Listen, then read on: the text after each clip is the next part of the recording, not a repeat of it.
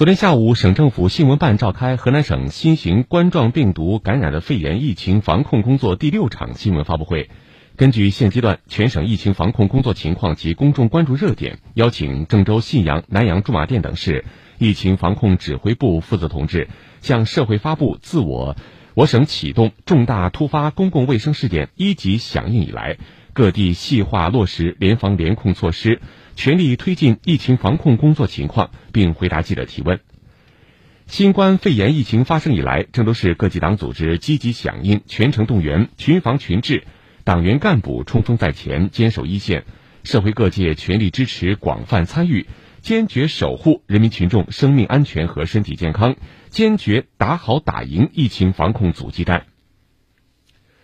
按照外防输入、内防扩散要求。郑州市在六十四个高速口和七十五个国省干道设置防疫服务站，在六千六百个城市居民小区、两千二百零八个行政村设置监测卡口，全面推行二维码扫码登记信息，累计完成扫码三十九点一万人。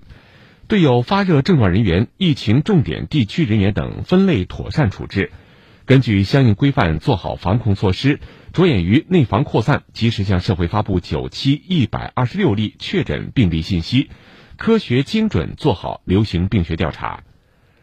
按照集中患者、集中专家、集中资源、集中救治，郑州市公开发布六十五家发热门诊、十一家定点医院、八家后备医院，共有床位一千五百四十九张，启动第一人民医院港区传染病医院改扩建，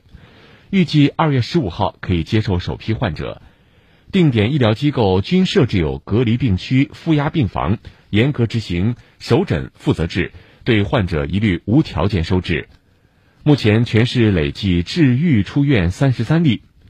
下一步，郑州将持续政府储备物资的市场投放，确保市场供应充足、价格平稳，加强市场监管，有效维护市场秩序，进一步扩大本地企业生产能力，发挥市红十字会、慈善总会等机构作用。